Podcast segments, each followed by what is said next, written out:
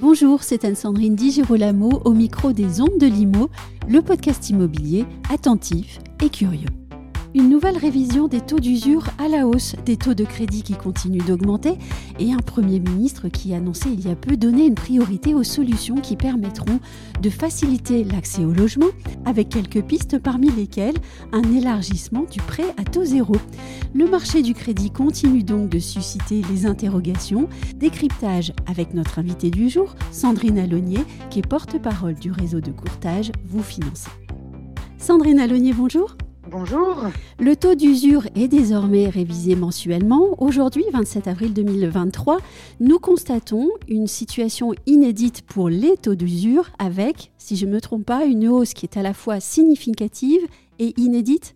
Oui, tout à fait. On a eu une hausse très importante des taux d'usure au mois de mai. Euh, on est maintenant à 4,52% pour les prêts sur 20 ans et plus.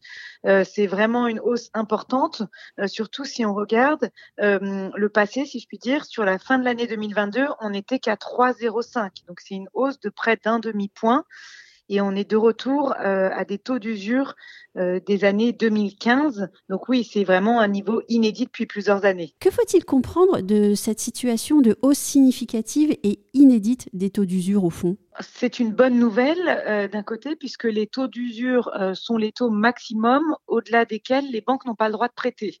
Donc lorsqu'un plafond est relevé, ben, mécaniquement, ça laisse davantage d'emprunteurs accéder au crédit. Donc ça, c'est une très bonne nouvelle. mais malheureusement, quand on augmente le plafond, eh bien le reste suit et finalement on peut s'attendre euh, à des nouvelles hausses de taux de crédit en mai. Mais on avait une situation de blocage euh, très importante en fin d'année 2022 euh, avec des taux d'usure qui restaient stables alors que les taux de crédit commençaient mmh. leur remonter et du coup on avait cet effet ciseau qui finalement avait conduit à une éviction massive de beaucoup d'emprunteurs du marché et c'est pour ça que le gouvernement avait su réagir après moult appels des professionnels euh, en passant euh, ce taux d'usure qui était révisé trimestriellement, en le faisant passer euh, à une révision mensuelle. Et depuis le mois de février, on a ces taux d'usure qui sont revus tous les mois.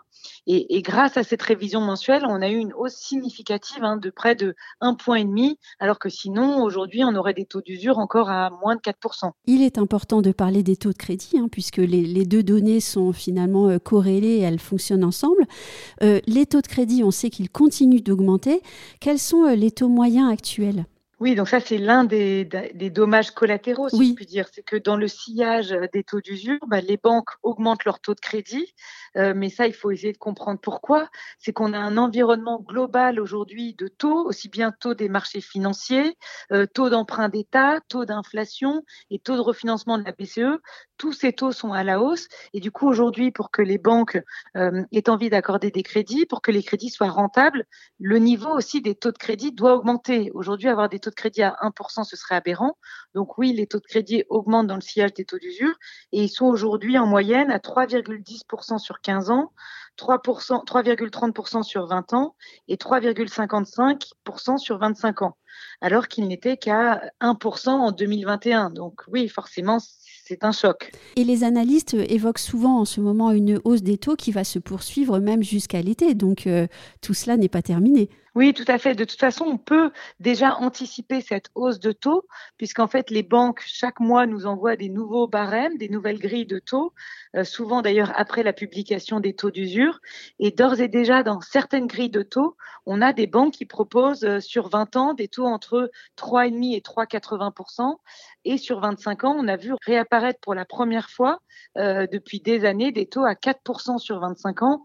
Donc oui, la barre psychologique euh, des 4% est passée et elle sera vraiment atteinte euh, à l'été 2023. Donc la hausse n'est pas terminée.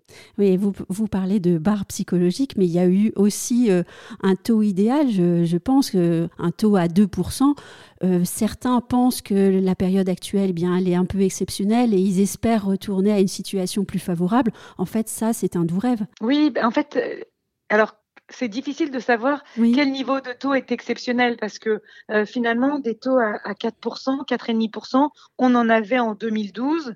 Et est-ce que finalement, ce n'était pas ces taux à 1% qui étaient exceptionnels, euh, tels qu'on les a connus en 2020-2021, à un moment aussi où il y avait un excès de liquidité dans l'économie? Et là, c'est aussi ça finalement euh, le problème, c'est qu'il y a beaucoup moins de liquidité et du coup aujourd'hui le crédit immobilier n'est plus un produit d'appel pour les banques.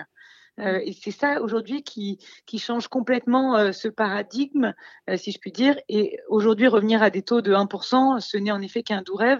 Et peut-être que ce seront des taux à 4% qui seront finalement la norme dans quelques mois, voire quelques années. Je reviens sur, sur la question de la hausse des taux d'intérêt et, de savoir à quel moment elle pourrait s'arrêter, ou en tout cas se poser.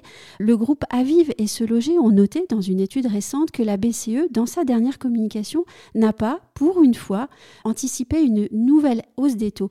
Est-ce à dire qu'il s'agit là simplement d'une tentative de la BCE de calmer le jeu et peut-être de jouer aussi sur le suspense pour préserver la zone euro Ou bien est-ce que c'est là le signe, peut-être, que la BCE anticipe vraiment ou réellement la fin de la hausse des taux d'intérêt en Europe? Oui, c'est vrai qu'on se pose tous la question, mais il y a quand même des signes d'embellie l'inflation a légèrement euh, reflué euh, au mois de mars, puisqu'elle est repassée sous la barre des 6% en France. Ça, c'est déjà un premier signe positif et que peut-être que euh, la politique de la Banque centrale européenne commence à porter ses fruits. On a également des taux d'emprunt d'État qui se stabilisent aux alentours de 3% et qui sont même euh, redescendus euh, à 2,5% au cours du mois d'avril. Donc là aussi, c'est un signal positif. Et puis la Banque centrale européenne qui avait fait plusieurs hausses de taux de trois quarts de point, la dernière n'a été que d'un demi-point. Et si en effet on a un assagissement de ce côté-là, on pourrait penser en effet qu'un plafond va être atteint avec des taux de crédit euh, à 4%. Donc ça pourrait être en effet un nouvel équilibre, mais tout dépendra euh, en effet de l'évolution de la politique de la Banque centrale européenne et indirectement de celle de la Fed. Tout va vraiment se jouer en fait dans les prochains mois et c'est vraiment en septembre qu'on pourra avoir une vraie visibilité. Oui, parce que dans tous les cas, on, continue à penser que les taux vont continuer à augmenter à tout le moins jusqu'à l'été. Hein, c'est bien ça. Oui, au moins jusqu'à l'été, on aura des hausses de taux de crédit. Et c'est vraiment en fait l'évolution de l'inflation et l'évolution de la Banque centrale européenne euh, qui va donner de la visibilité et savoir si on a atteint un pic euh, et qu'on va être vers une stabilisation ou si euh, la remontée va se poursuivre. Mais c'est vrai que le scénario de la stabilisation après l'été reste actuellement le scénario privilégié. Alors, on le sait, hein, dans ce contexte morose, et vous venez de le dire, la production de crédit n'est pas en forme, c'est le moins qu'on puisse dire. Quels sont, selon vous, les leviers possibles pour redonner un peu de punch, si je peux m'exprimer ainsi, au marché du crédit et surtout aider les ménages à pouvoir accéder au crédit et réaliser leurs projets immobiliers? Oui, on a eu vraiment un, effondrement de la production de crédit hein, qui, en seulement dix mois, a été diminué de moitié. Et euh, pour connaître les leviers, en tout cas essayer de, de les trouver, il faut identifier les causes. Donc on a eu un problème d'offre, hein, d'offre bancaire, on l'a dit à cause de ces taux d'usure mmh. qui étaient trop bas. Aujourd'hui, c'est beaucoup moins le sujet. Euh, mais le problème, c'est que comme les taux de crédit augmentent euh, très rapidement, on l'a vu, on pourrait avoir également un problème de demande. Donc, il va falloir euh, jouer sur ces deux tableaux. Un, euh, booster l'offre de crédit, donc inciter les banques à prêter davantage. Donc, peut-être en levant des freins, des freins qu'elles se mettent elles-mêmes ou des freins qui existent, euh, comme les freins posés par le Haut Conseil de stabilité financière qui a émis des recommandations en termes d'endettement maximum à ne pas dépasser de durée du crédit. Ça, ça peut être un premier, un premier levier. Et le deuxième levier, c'est comment compenser cette hausse des taux qui vient désolvabiliser des emprunteurs et qui conduit certains à se dire, bah, de toute façon, je ne peux plus acheter une surface suffisante dans laquelle vivre, donc je reste locataire. Et c'est ces deux phénomènes qui font qu'aujourd'hui, on a un marché qui tourne au ralenti. Oui, d'ailleurs, on vient de parler des locataires, mais quand il n'est plus possible d'acheter, mais qu'il n'est pas non plus toujours facile de louer, on comprend bien les communications actuelles sur la crise du logement. Elle est vraiment très grave. Oui, parce que laisser des gens, enfin empêcher des gens d'accéder à la propriété, c'est les laisser en effet dans le parc locatif avec des loyers qui augmentent euh, année après année, et puis également du coup euh, une demande locative qui devient plus importante que l'offre, et du coup un marché locatif tendu. Donc en fait, pour que le marché soit équilibré, il il faut qu'il y ait chaque année des nouveaux propriétaires, des gens aussi, des secondos accédants qui vont libérer des surfaces plus petites pour que d'autres puissent aussi accéder à la propriété. Donc dès qu'il y a un grain de sable qui vient gripper la machine, eh bien finalement c'est l'ensemble du marché qui est bloqué. Donc aujourd'hui il y a un vrai enjeu. Le premier, euh, c'est que les banques doivent retrouver leur rôle de financeur de l'économie euh, et financeur du marché immobilier. Et puis également euh, la demande aussi qui doit être soutenue peut-être, comme l'a dit euh, le Premier ministre euh, hier, peut-être via euh, plus de visibilité sur ce prêt à taux zéro. On a oublié, mais en 2011, le prêt à taux zéro était accordé sans condition de ressources, aussi bien pour le neuf que pour l'ancien. Mmh. Donc ça avait été un vrai booster à un moment où les taux étaient à 4,5%, soit au niveau qu'on atteindra sûrement cet été.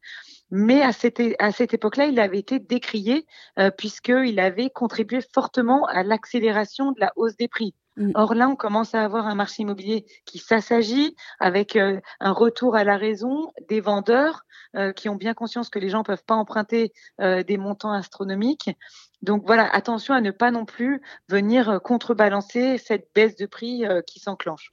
Oui, vous venez d'évoquer euh, Elisabeth Borne hein, qui annonçait hier donner une priorité enfin aux solutions qui permettraient de faciliter pour les Français l'accès au logement.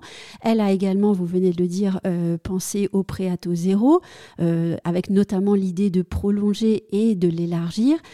La question que je me pose personnellement, c'est de se dire, est-ce que au fond, avec la BCE derrière lui, le gouvernement n'a finalement pas beaucoup de marge de manœuvre. Donc finalement, de, proposer un élargissement ou une remise en place d'un prêt à taux zéro, c'est peut-être la seule solution ou le seul, le seul outil qu'il puisse avoir dans sa mallette en ce moment. Vous avez raison que euh, le, gouvernement finalement doit faire avec le contexte macroéconomique euh, qui est celui qu'on vit actuellement, avec une inflation qui reste très élevée, euh, la Banque centrale européenne qui va continuer probablement à mener sa politique, en tout cas qu'il le fera comme elle l'entend, euh, et puis aussi des banques hein, qui appartiennent au secteur privé et qu'on ne peut pas contraindre euh, à prêter.